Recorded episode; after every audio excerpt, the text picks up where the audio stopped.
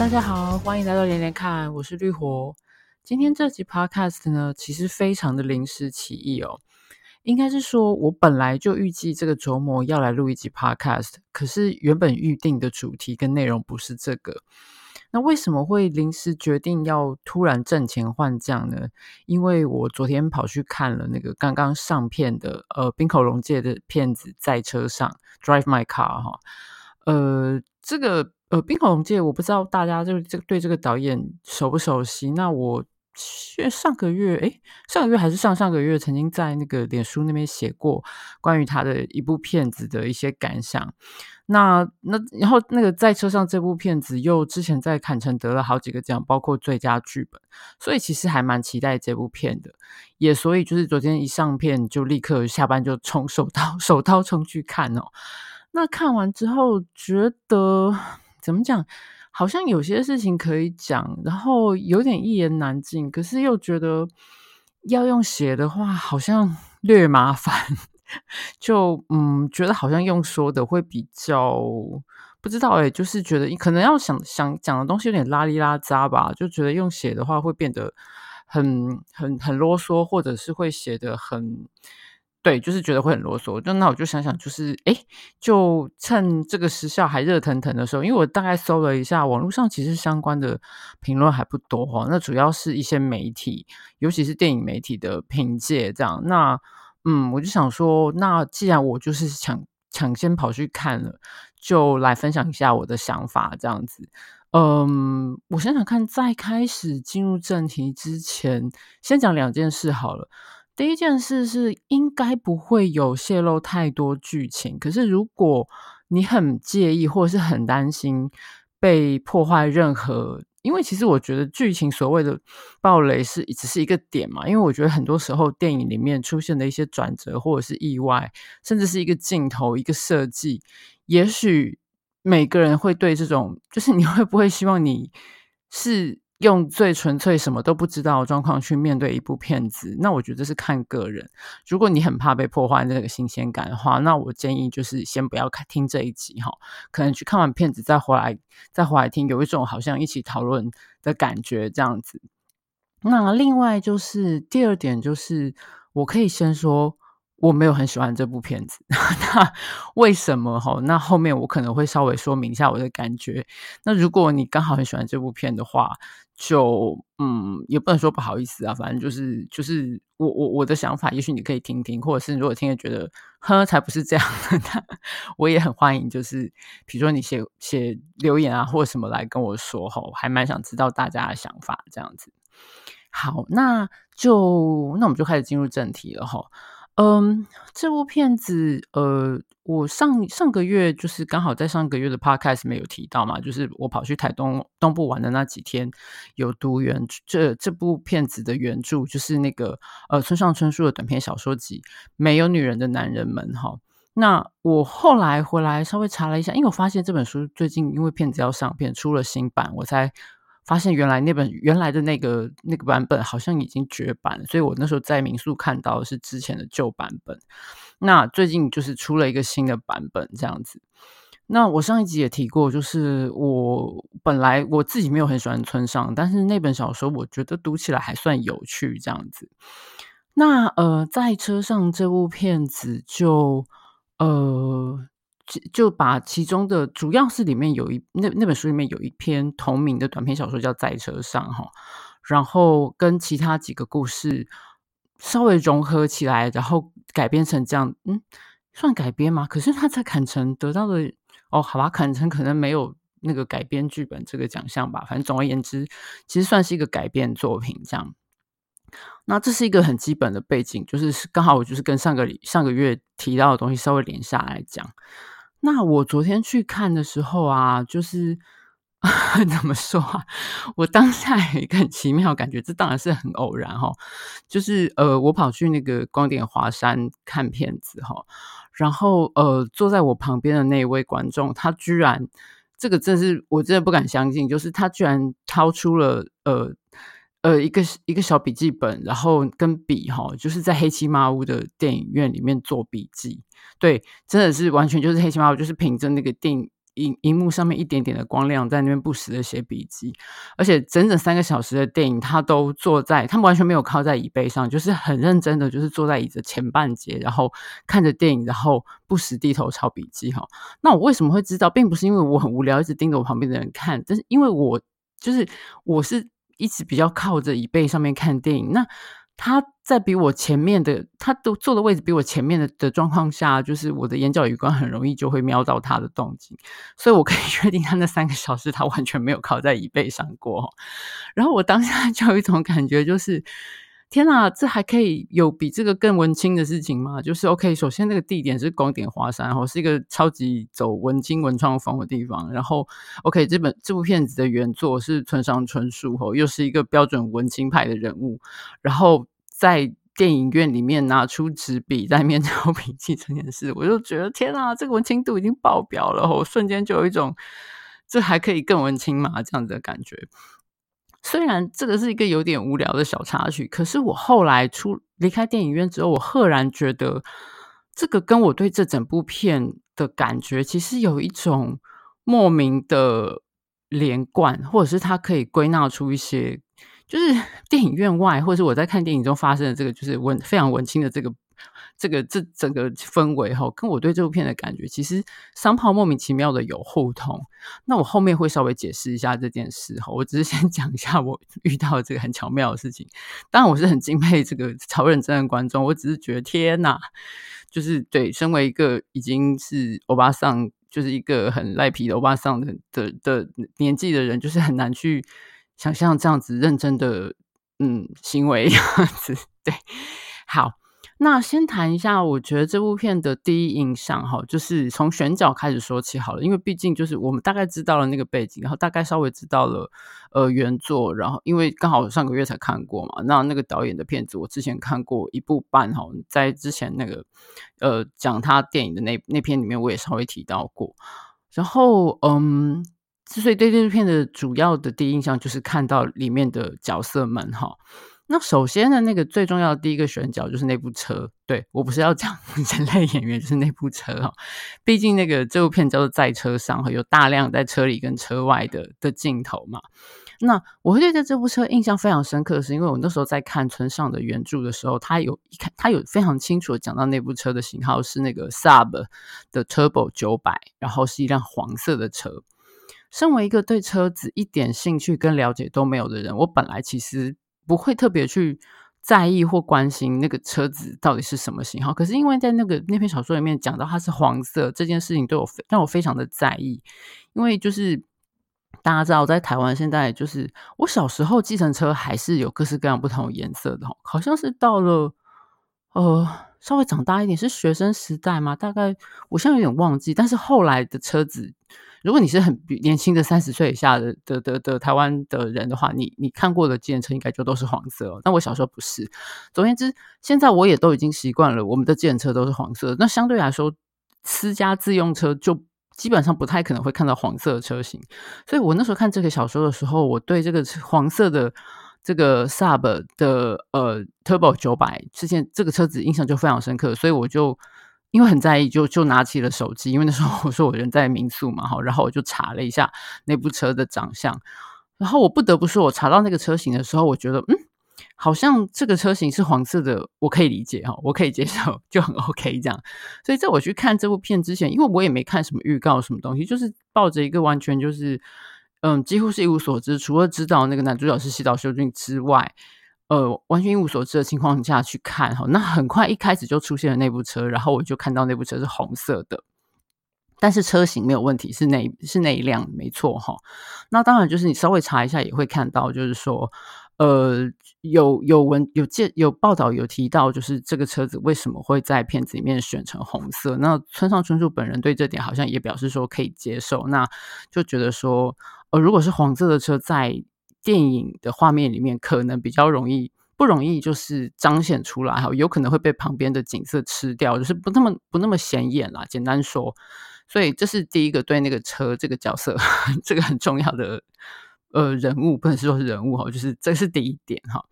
那西岛秀俊的话，嗯，选角我觉得我对这个这个演员没有什么太大的意见了哈。就是如果一定要挑的话，我会觉得说他会不会太帅了点？其实不是说帅，不是说长相，就是说，嗯，身为一个五十岁的演员，或者是五十岁的中年男性。他是保养有点太好啊，包括身材啊，因为里面尤其是前面的半个小时有还有蛮多就是呃床戏场面，至少有看到过很多。反正我我的一块感觉是这个这个角色会帅了点，但是因为毕竟这个人物他的他的职业是演员哈，虽然主要是舞台剧，不过你要硬说的话也好像可以说得通。但是我因为我对这个片子不对不起，对这个小说就是在车上这个短篇小说原作里面那个主角的印象并不是一个。长得特别帅的男人，哈，虽然他也是个舞台剧演员，这样，那西岛秀俊是 OK 啦，反正谁不喜欢看帅大叔呢，对不对？然后，呃，演那个司机的女生，哈，我觉得选的非常好，三浦透子，就是她的样子，她一出来，包括她的打扮，包括她的气质，包括她的表情，就非常像，我觉得很接近那个小说里面写出来的那个那个。司机的样子，所以我觉得这个选角是成功的哈。然后，对，那至于他们的对于这几个角色的诠释跟演出，嗯，这个后面我们再提好了。就是以选角部分来说的话，我觉得那个三浦透子还蛮、还蛮、还蛮称职的哈，选得很好。那呃，作为然后。作为那个，然后冈田将生，冈田将生应该也是就像西岛秀俊一样，这这部戏这部片里面大概最大家最耳熟能详的演员哈。冈田将生，我会觉得，首先他太他有点太年轻了，当然这跟原著原著的设定有点不太一样哈。但是，嗯、我对他的年轻的这这一点的意见是在于说，我觉得他跟西岛秀俊的对戏，尤其是。嗯，不只是身为演员，就是他们这两个演员在这个戏里面对戏的那个对手戏的感觉的落差，还有就是因为他们在在这个电影里面，他们的关系是微妙的嘛。因为呃，简单说就是西岛秀俊的太太，这个主角的太太，呃，应该说冈田将生是他众多偷情的对象之一哈。那他们两个是透过一个已经死去的女人有种有奇妙的连接，可是。嗯，在小说里面，当然就是小说跟原跟电影里面有一点，就是都主要都是从这个男主角的角度哈，就是西岛秀俊，或者是这个人物姓家福哈，从家福的角度去去谈这整件事，有点他知道的比对方多，因为至少在大部分的时间，小说里面好像对方不是很清楚。知道说家福其实晓得他曾经跟他太太就是有婚有有有上床过这样子是他的对，但是在电影里面到后来已经有点像是讲开了哈。但是总而言之，就是我觉得这两个人的对手戏，应该说我不是很喜欢这样冈田将生的表现吧。我觉得首先他型有点太奶油了，然后嗯，虽然他这个人物在电影里面是一个也是一个。简单说就是意志不坚定嘛，因为那个西岛秀俊的角色也有说到，他说他不太能够控制他自己哈，那就是 有点软，我觉得就是有点好像两个人的角色。总而言之，就是我没有很喜欢这个角色的选角啦，但是也我觉得要看就是你怎么样去看这个角色。那我最我最在意，其实我最喜欢或者是最在意，也觉得最奇怪都没什么人提到的，反而是演家福的太太，好，就是这个。呃，曾经偷情过，后来又突然死掉的这个太太的这个女生的角色哈，她是呃雾岛丽香演的。然后我看了一下，就是我能够找到的不多的中文的相关报道，哎，没有人提她，哎，我觉得很奇怪。虽然她的戏份不多哈，就是出现在荧幕上的时时间相对的不多，可是其实首先在叙事里面，这个人物非常重要嘛，因为呃。说的简单一点，就是我们的男主角家福这个角色，他其实呃跟太太的感情非常好，然后但是也对被太太的偷情这件事深深的伤害，再加上太太后来又猝死，猝死哈，留下了很大的伤痛跟他的内疚哈。那为什么会内疚？后面电影很后面会稍微提到这样子，然后这是一个很重要的人物，然后。他在故事里面的就是扮演一个中心点嘛，因为就像我前面说的，他把那个西岛秀俊的角色跟呃钢铁降生的角色串在一起，然后然后西岛秀俊的角色又完全的他的他的伤心跟他的曾经深爱的那个那个那个旋转点，其实是以这个太太为中心的哈，包括他所不能理解的这个太太的一些事情，就是脑袋里面很多东西跟着他打转。然后最重要的是，我觉得雾岛丽香表现的非常好，或者说是呃，就是冰口龙介拍的。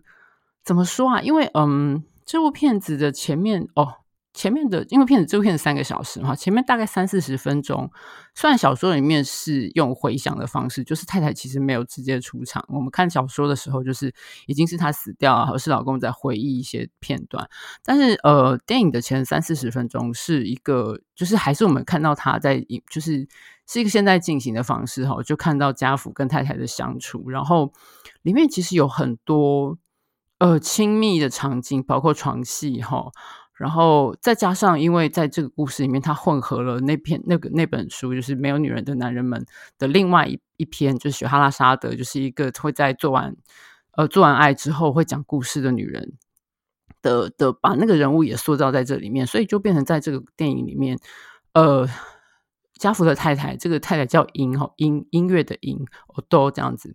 我都就是他每次都会在性爱完。之后会讲故事，因为他在他的职业是剧剧作家哈，他讲出来故事有时候就会变成他的剧本这样子，所以这个创作跟他的性爱是密不可分的。那再加他除了跟他自己先生的性爱的场面，然后也有跟就是像我前面讲的跟钢铁降生有偷情的场的场面哈，所以其实虽然 出场的时间不多，可是那个。呃，是非常有情欲感觉的一个角色，就他的戏份很多是跟情欲关很有关系。那我觉得很惊人的是，我觉得呃，滨口把他拍得非常，真的是非常 情欲哦，就是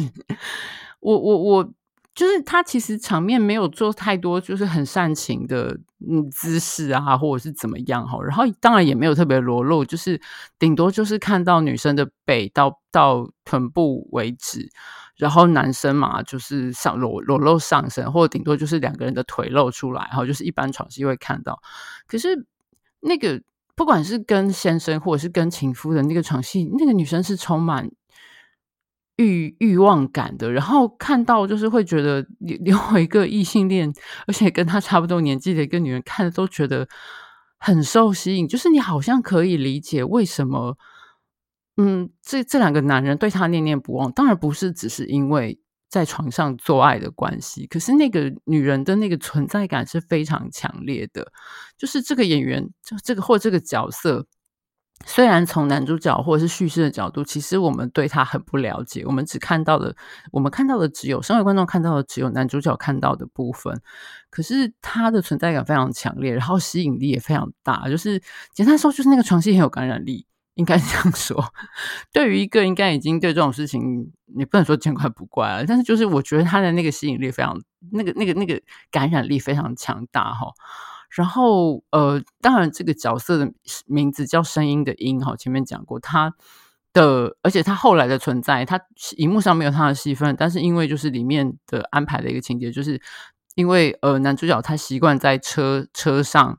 嗯，用放录音带的方式，就对自己的台词，就是他老婆会帮他录他现在正在看的剧本，哈，录就是等于像是帮他录对手戏，好，就是我把你的部分，你的台词我不讲，但是我把其他人的部分念起来录起来，中间留适当的空白，所以你可以在车上一边开车一边听着录音带，一边在对戏，就是像这样。所以他的声音后来在这个角色死掉之后，那个录音带还是一直的出现，所以他在很多情节里面，那个声音还是不停的。就是有他声音的存在，那这个当然跟这个角色的名字是相互呼应的哈。那我也开始怀疑说，就是滨口龙介本身也对声音，尤其是女性的声音，或者是说在一个情感关系或者是一个情绪中所，就是那个声音所带来的那个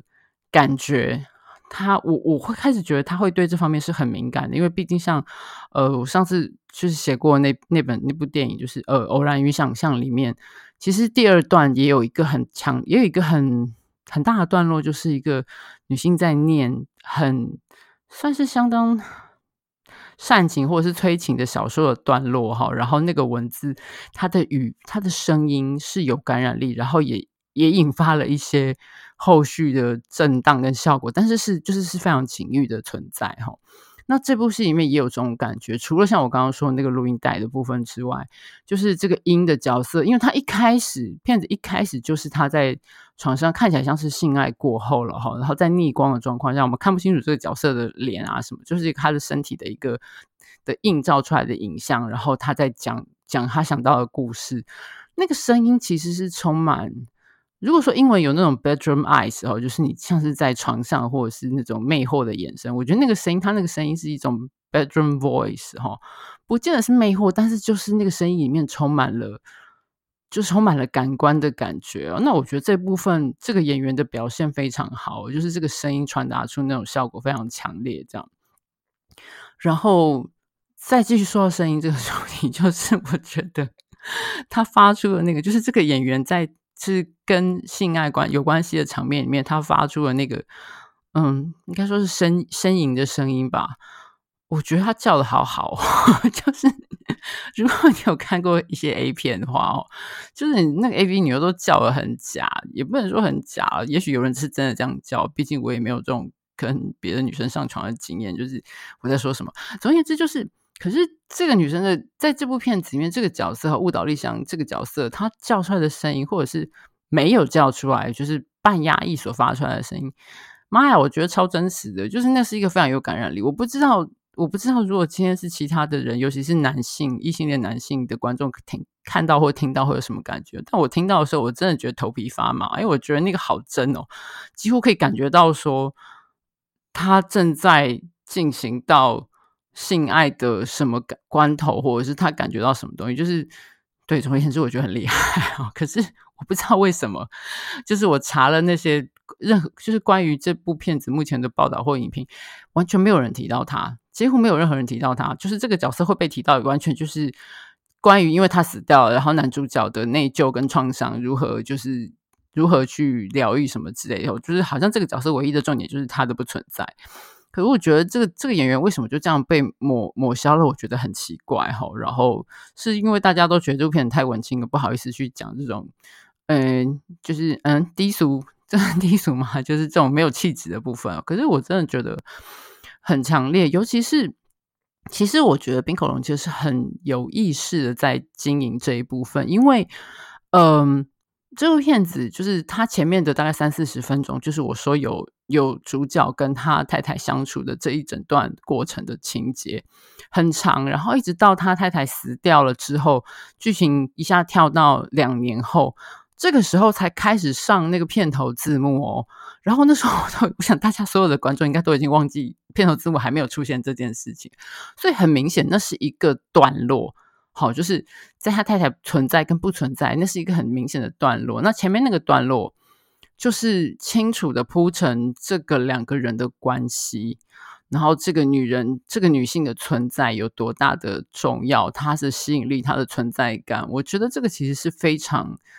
重大的一部分。就是就算以片子本身的长度来说，三个小时的片子，它占了大概四十分钟。呃，当然不是所有四十分钟都是他了，但是就是这个这个其实是非常重要的一个比例哈。那我觉得不去谈他这点其实非常的奇怪，也非常的可惜哈。所以那我觉得，而且我觉得演员表现的相当的好。那他这个演员，嗯，而且我觉得滨口龙介拍法也是怎么说啊？就是让人看到适当，因为这个演员我查了一下，就是雾岛丽香，他现在也是诶五十岁吧，他好像比。西岛秀俊，哎，西岛秀俊好像是五十一嘛，反正就他比他小一岁，然后就是一个五十岁的，但是当当然是保养的比较好的女性哈，一个成熟女性应该会有的魅力，或是她并不会过刻意，好像要打扮得很妖艳，因为她也不是个，我不觉得她是个美女哈，但是那个成熟女性在某个而且有某种神秘魅力的所发散发出的那个性的感觉，真的是非常强烈哈，那我觉得。对他就是视而不见，这是一个有点奇怪的事情。至少我觉得值得提出来讲一下哈。而且我查了一下，我发现这个舞蹈丽香她演过很久以前演过，二零零五年吧，演过一部那个时候在那个金马影展看看过片子，叫做呃我那个时候叫做我的带衰日记哈。然后后来有在后来有上院线，叫做《遇人不淑》，那个“淑”是那个应该就是熟啊，熟练的熟的的双双关语哈，呃不对不起破音字哈。那我觉得这个片名取得很好。那个时候还叫我的大帅日记的时候，在那一届金马影展非常的，就是大家反应非常好哈。呃，那个英文片呃原文的片名叫《Unme Janai Hito》，然后英文片名叫做《A Stranger of Mine》，就是。不不不是我应该遇到的人哈，不是我的那个真命天子之类。那是一部很有趣，那导演是内田贤治哈，算是他的应该是他第一部，就是一出手就很技惊四座的一部很有趣的喜剧小品。然后他用在一个晚上发生很多就是故事的交交交错，故事线的交错跟阴错阳差，拍出一部非常有趣的片子。那呃，这个那个雾岛丽香在那部片子里面就有演。他就有演出哈，所以我查一下才想起来，对哈，我觉得原来是也不能说也不能说是面熟，因为毕竟隔了十几年，其实也不太记得了。那这个内田贤治他后来比他后来拍的片子不多，但是二零一二年的那个《烙 key 人生》哈，在台湾有上，而且反正应该还不错，就是那个呃是那个香川照之跟堺雅人哈，也是一部很有趣的的呃喜剧片哈，那部片子也是蛮好玩的。对，总而言之，我就是稍微提一下，因为 花很多时间在讲这个角色，因为我觉得，嗯，需要被平反一下哈。我个人还蛮在这部片子，其实他应该算是对我最印象最深刻的一个角色这样子。然后，嗯，再顺便提到一个，就是。呃，另外一个人物，我觉得他的戏份很少，可是不知道为什么他很他很吸引我的注意力。就是，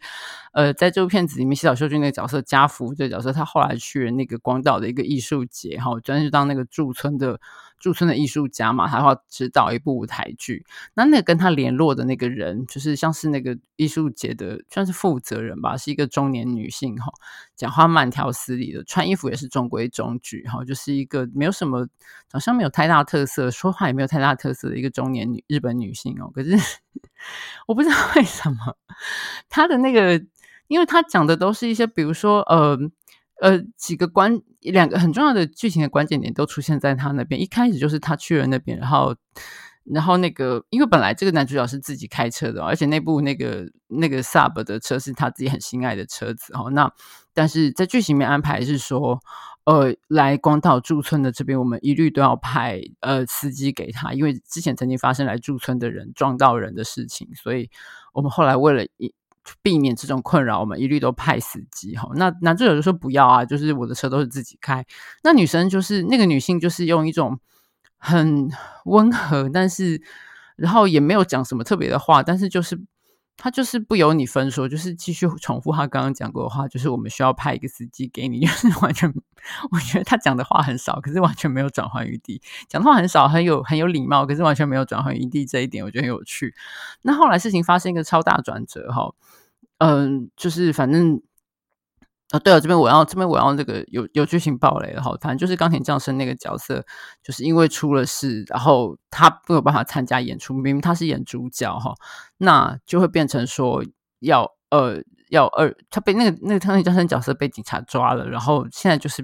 已经箭在弦上，都事情。那个戏都快要上演了，舞台就快要上演，那现在就只能说要选择二选一，就是你要不就是我们取消这个节目，要不就是呃家福就洗澡秀俊这个角色你自己上，因为毕竟那是他自己演过的角色。然后，呃，他应该很熟悉这样子。那那个时候，西岛秀俊这个角色的的心情是心乱如麻哦。他就说：“你一定要这个时候跟我讲这个吗？”然后那女生还是不温，那个女性还是不温不火的说：“就是要现在讲啊，而且我们只有两天时间可以考虑了，反正就是二选一哦。”我就觉得他态度很妙。他其实完全就是这两次他扮演的角色都其实是非常不讨喜，至少从男主角的角度来看是非常不讨喜的哈。可是。然后他的那种没有多说什么，然后态度也很温和，可是也其实你也没有什么，有点像是你如果要跟他反反抗或吵架什么，就是没有实力点，就是好像你伸手去打棉花，结果软绵绵的，也没有，就是没有办法处理，没有办法对抗的那种感觉，我觉得很妙，所以他的戏份很少，可是觉得这个角色跟这个演员的表现让我印象深刻，我觉得很妙这样子。好，那现在讲了这么多。我要稍微回来讲一下，就是一开始我提到的“文青”这个关键词，跟我为什么我觉得我不喜欢这部片的地方。哈，我后来想了一下，就是我觉得文青文青度超载啊，文青度破表这件事，有可能其实其实就是这整部片子给我的一个感觉，应该是这样说。我觉得这部片子塞进去的东西太多了。嗯，不是说剧本写的不好，剧本其实写的就是很合逻辑哈，那各种安排也很巧妙。那从原著的角度来看，就是它融合了三篇。主要是三篇小说哈，就是在车上，然后是哈拉沙德跟好像叫牧野吧，对，这三个这三篇小说的的一些设定都有融入在里面。那当然，当然，你如果没有看过原作，其实也没差啦。就是，嗯，就是它它算是很巧妙的把这三篇的的主要的元素就融入在这个片子里面哈。那这个是其一。那第二就是这个就是原著没有的，然后在这部片子里面一个很重要的有一个算是互文互就是相互的互和文章的互文的一个重要的作品就是那个契诃夫的剧本《凡尼亚舅舅》哈，因为呃这个导这个男主角他。在他太太还在的时候，他在车上听的那个那个录音带，他太太录给他的录音带就是《凡尼亚舅舅》的剧本哈。那呃，家福这个男主角，他的他演的角，他那个时候扮演的角色就是凡尼亚舅舅这个角色哈。所以，然后后来他去了广岛指导这个那个艺术节的那个那个舞台剧作品，也是《凡尼亚舅舅》。所以，然后这里面。电影里面又出现了很多，就是包括他试镜哈，包括他们排练，包括在继续在车上听那个他太太之前录下来的录音，就是大量的出现这个剧本的呃一些片段的场景跟对白，那这是一个很重要的互文的线索，这个是第二个哈。那第三个就是这部片子里面呃。我不是非常清楚，就是冰河龙介的，或者是他们电影拍摄制作的那个实际考量哈。但是片子里面加入了，很刻意加入了一些各种多、更多不同语言跟国家的呃演员的的元素进去哈。比如说像呃在前。电影的前三四十分钟，就是他太太还在的时候，我们有看到男主角他演那个等待果陀哈，那个时候他就是跟一个不同，我听不太出来，我只知道那个像是某一种 欧洲语言哈，就是他们他跟大家知道等待等待果陀就两个演员嘛哈，就是他这男主角跟另外一位，他们俩用不同的语言在对话。然后后面到我们要看那个《凡尼亚舅舅》这部片子，他们也是就是，呃，从那个艺术节就是向亚洲其他国家广征，就是大家来试镜哈。那最后他录取的有几个是呃日本演员哈，然后有两个是韩国人，其中一位还是就是听可以听但是无法说话，用手语来比的演员。然后有一个是菲律宾人哈，还有一个是台湾人这样子。那就是呃各个不同。语言，他们包括像我刚刚前面说，因为他们在那个他们的排练哈，尤其是主要是读本，跟后来有少数就是他们实际有站起来演，就是排练的那个的过程中，我们看到就是他有大量的对白之外，这个大量的对白很可能是用别的语言在在进行的。那这个东西的复杂度跟讯息量其实很大哈。那这是第三个，然后呃，第四个就是。应该是说，我不知道怎么讲，就是我觉得这个东西已经塞进去太多，然后再加上后来，就是我们看到，当然这个在原著原著里面有一点有一点琢磨到哈，因为就是那个家福这个男主角跟那个那个司机。呃，这个女生年轻的女生司机，本来你跟他那个本来要是她有一个曾经有个小女儿，但是女儿死掉了。但是如果那女儿长大的话，就会跟这个年轻女司机同样年纪哈。就是总而言之，这个男主角跟这个女年纪可以当他女儿的女生，后来慢慢的有比较熟。那有披在电影里面就有披露出男主角就有说到说他跟太太的关系哈，包括他太太就是就是虽然他们两个很相爱，但是太太不停的在外面。跟别的男人上床哈，然后他因为不想很害怕失去他太太，所以完全不愿意去面对这件事情。然后包括他太太，呃，他太太死的那一天，其实他没有事，他在外面跑来跑去，但是他很怕他回家，太太要跟他谈什么，所以他搞到很晚才回家。就一回家发现太太已经倒在地上，因为是脑干出血。他就在想说，如果早点回家的话，是不是可以，就是太太就可以不会死掉哈？是不是我害的？然后后来这个司机呢也讲到说他自己的一些成长背景，包括他妈妈呃在特种营业上班哈，然后包括其实他小时候他也被他妈妈家暴，然后包括就是他妈妈还有就是看起来疑似有双重人格以双重以上的人格之类的哈，就是我看到后来其实我觉得这个讯息量真的太大了哈，就是。从这个男主角、女主角，呃，男主角跟他太太，然后太太是个就是在性爱中讲故事，然后写作，然后就是，然后再加上他自己有他自己的，就是太太死了之后，他有他的疑惑、跟悲伤、跟创伤、跟跟跟内疚，然后再加上这个司机也有一些内伤跟呃愧疚，哈，包括他妈妈死掉是为什么死，他后面都会讲到。然后我觉得太多了，我真的觉得太多了，就是。当然，这个片子三个小时哈，所以你是合可以合理的装下这些东西。可是我真的觉得塞太满了。那跟他跟滨口龙介，我看过他之前的片子来比，就是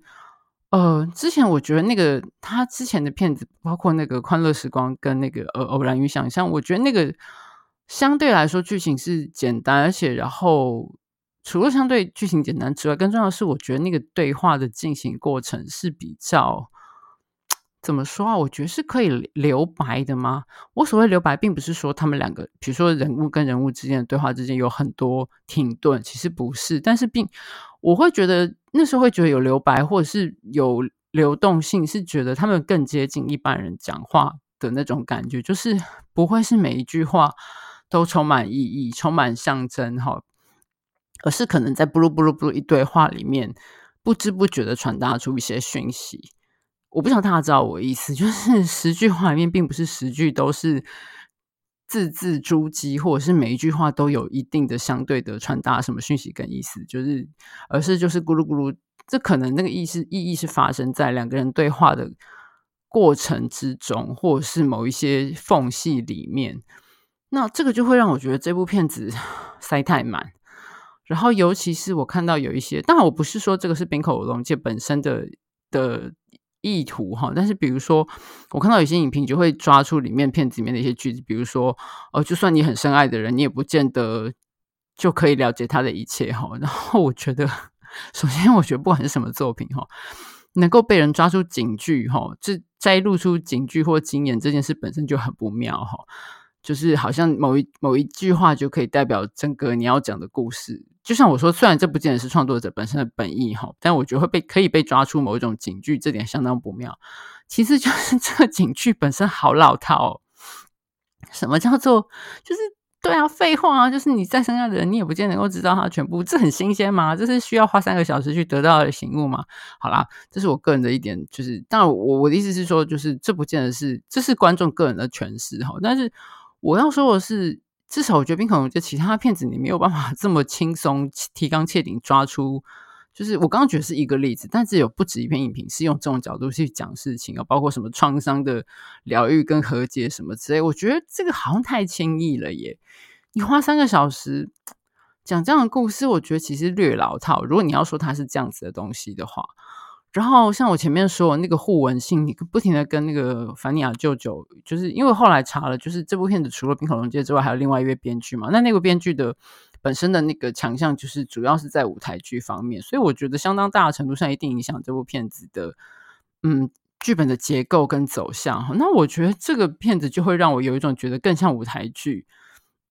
的感觉，就是那个每一个剧。就是每一句话的每句台词的意义，好像就会变得更重大。就像我前面说的，你十句话里面每一句话都有特殊的意义，或特殊的象征，或特殊的代表。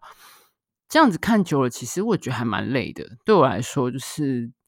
嗯，三个小时这样下来，对，片子是拍的很不错，然后演员都表现的也 OK，然后其实没有什么要特别挑可以挑出来说表现不好的地方。可是让我觉得有点。工整到过于工整，然后塞的过于塞好塞满，到有点接近呆板。至少我的感觉是这样，哈，就是，嗯，对，我的感觉有点类似这种感觉。然后比较有趣的是，就是虽然我手边没有那个村上的那本小说集，我上个月看过而已，但我我手边有那个契诃夫的的的剧本，好，他有。几个比较重要的剧本，我有他的剧本集这样子，所以我今天还特别又重看了一遍那个《凡尼亚舅舅》这样。然后，呃，我觉得很有趣的是，呃，在因为因为昨天才刚看过那部片哦，所以他们在在片子里面出现过的句子，几乎我在看剧本的时候，很明立刻就会发现到，哦，这个片这个句子出现过，这个句子出现过，那个其实印象很深刻，也很容易就跳出来。可是有趣的是，那些句子在剧本里面，至少我看的是英文本剧本哈，跟在片子里面日文也好，或者是呃其他语言。呃，除了中文之外，那其他语言我当然也只能看英文或中文字，呃，英文或者是日文字幕，呃，对不起，英文或中文字幕，对，是听日文，就是的理解。但我看到的，就是英文剧本的那个句子的上下文的脉络，跟在这部片子里面的日文里面的脉络，几乎是几乎是完全不搭嘎，或者是不相干的。比如说，在这部片子里面出现好几次，就是说，呃，就是。里面你会看到，就是一个角色在问说：“哦，那个女人，她她的她的某个角色的太太，哈，对她是否忠实？”然后这个凡尼亚舅舅这个这个人物就说：“有啊，真非常很不幸的，他对她非常，这个太太对他非常忠实。”然后那个别另外一个人就问他说：“为什么很不幸？”哈，然后那个潘尼亚舅舅就说：“因为这个他的忠实是假的，哈，彻头彻尾都是假的。”那这部这个这个句子在这部片子里面，你会看到的是，就是尤其是后来我们看到这个男主角太太死掉之后，他演演演戏演到这一句的时候，他整个崩溃哈。那当然很容易连接到，就是说，对那个太太，而且我们在戏中看到，的确他太太跟他感情非常好哈。可是他同时又在外面，就是跟别的男人上床哈，然后。所以你会觉得说他指的那个他的忠实是假的，这件事是在这句话是在讲这件事，可是，在那个剧本的脉络里面是完全相反的状况，就是说剧本里面的脉络是那个凡尼亚舅舅他很喜欢，呃，他爱上了另外一个人的太太，那那个人是他死去的妹，他他应该说他以前的妹夫啦，简单说就是他妹妹死掉了，那妹妹活着的时候是嫁给那个男的，后来那个男的再婚。那男的年纪很大了，是一个什么教授什么的，但他太太他再婚的这个太太年纪非常轻，才二十七岁哈。凡尼亚舅舅是四十七岁，在这个剧本里面，然后凡尼亚就爱上他了，然后可是那个女生当然就是二十七岁，那女生就是不可能去跟他怎么样哈，所以他就会觉得说，他对啦，他对他那个老公是很忠实，就是说这二十七岁的女生，可是这种忠实，他他所谓的这个忠实虚假的意思就是说，你你这样子觉得，他就说你你觉得我。你对你老公真忠贞是才是道德的哈，可是你这么年轻，你就这样虚掷你的青春、你的热情，这样难道就不道没有不道德吗？他的意思就是说，这个其实是不合不合理的哈，就是一个这是一个假的假的道德，这种忠贞是假的。这个在这个剧本里面的意思其实是这样。这样类似的例子还有很多，就是跟 在这个电影里面出现那个脉络。或者是我不晓得是翻译的问题，或者是剧在这个电影里面的脉络的问题。总而言之，跟我看到的英文剧本里面那个上下文其实还差蛮多的。你会觉得那个、那个、那个跳出来那个结构、那个剧情，或者是你对那个句子的理解，是其实是完全不一样的。这样，对，所以总而言之就是，好，这是一点。那我相信，我不知道，就是就是这个东西本身已经不停的跳出来跟。呃，电影里面的人物跟剧情做做互互互相交交互作用，就是我前面说的互文哈，然后又有大量的不同语言，嗯，不同文化的碰撞里，然后呃，再加上我刚刚说的每个角色都有自己的什么创伤什么，然后又跑来跑去啊，然后呃，包括在广岛，广岛的一个一些。的那个点也被讲出来。虽然我们有，你如果去查报道的话，会看到，就是说导演有解释说，为什么就是因为原作的那个场景是在东京嘛，他为什么搬到广岛去拍？是因为首先是因为在东京，你要得到许可在路上拍戏是非常困难的事情哈。然后再加上就是因为他们有大量的戏需要需要拍，车子在路上跑，那这个在东京会非常的困难。然后其次就是因为他们后最后会有一段是要开到那个。呃，北海道去拍戏，那他要找一个点跟找一个地点是跟北海道有一定距离，但是要适合拍。总而言之，就是后来找到了广岛。那既然广岛，它又剧本里面其实我们场景里面又有看到，他有讲到就是原爆公园或者是什么所谓的和平轴线，就是我觉得好多东西都被拉进来。这个这个剧本或者说这个电影，就像那种什么佛跳墙哦，或什么八宝饭之类的，就是里面塞满了大量的料。那料本身是很满饱满，没错哈，也都是真材实料，然后东西也好吃。可是我会觉得，对我来说，我真的觉得对有点过多了。就像我前面说，我觉得那个文文青度哈，就是有点 overload，就是就是有点破表了这样子。那这是我的感觉，所以我回来想一想，就是其实我到看 到后来就有一点，就是。没有像像我前面说，我之前看那个呃冰冰口龙介的东西的时候，就是有点虽然没有完全能够进入他的状况，可是其实是被吸引的。可是片子看到后来，我有一点就是没有到精神涣散了，没有到注意力涣散，但是其实是他慢慢抓不住我了。那前面我提到我对钢铁匠生的表现不是非常的满意，也有一个关系是在于他有一场戏是在在车上跟那个呃那个。男主角哈，两个人在这边，镜头是就是在他们两个之间切，他们两个坐在后座交谈嘛，然后基本上冈田将生是完全就是对着镜头讲话，他眼睛是直视着镜头哈。那西岛秀俊虽然也是对着镜头讲话，但是镜头切到他，西岛秀俊的眼神是微微的偏偏一边的，他没有直视，没有像冈田将生那样直视镜头。总而言之，冈田将生那个镜头是全片。几乎是唯一直直对着镜头，把那个镜头当成对手戏演员在讲话的。照理说，那个是很强烈也很突兀的一个镜头哈。那这也被拿来跟那个就是前面那个《偶然与想象》那部片子第一段的一段就是在车上聊天的那个戏，就是有拿来对比。总而言之，照理说这个镜头或这一段应该是很很容易抓住人，再加上他也讲了一些，就是好像比较。相对来说比较深入，暴露出这个角色内心的一些事情。可是坦白说，那是全片我整个人注意力最涣散的时候，就是 我完全没有办法被钢铁降神抓住，然后让我看到在听看着他，他对着镜头，然后那个那个脸，他的眼睛，然后我的注意力就飘走了，我就开始在想别的事情了，想到说我等下我要吃什么之类，就是对，就是这个就是我我个人对他的在这部片子的表现特别。有维持吗之类的？总而言之，就是对我没有很喜欢。然后，然后呢？最后的最后，这部片子最后的结局，我我我我老实说，我看不懂。就是如果大家可以有人愿意解释，你觉得这个片子最后的那个结局，那个女生呃司机，这个司机女生开着男主角的车，然后车上载着看起来像是另外一对韩国夫妇的狗狗，而且是开在韩国的。道路上，哈，在韩国的看起来像在谈韩国土地上面生活。最后的这一个小小的一个段落，它到底代表的是什么啊？我真的是彻底的一整个迷惑诶。所以，嗯，我不知道，就是大家如果觉得你有什么想法哈，我还蛮欢迎，就是请大家 来帮我，其实大家来开示我一下，我真的不能理解。对，好，总而言之，这就是我对这部片的一些一些想法哈。那嗯，对啦，主要意思就是一个一点个人的偏见，然后提供大家做参考。那如果大家看了以后有什么想法，真的还蛮欢迎大家一起提出，我们来聊聊这样子。看是留在脸书上，或是就是什么地方，或者是私讯给我哈。就是对，总而言之，今天这集就到这边。那今天本来这集要录的内容呢，我们就顺延到下一集新。理论上希望是可以尽快出现下一集这样，因为毕竟我上个月跟上上个月对啦都荒废很多这样。总而言之，我们今天这集就到这里，我们就下次见喽，拜拜。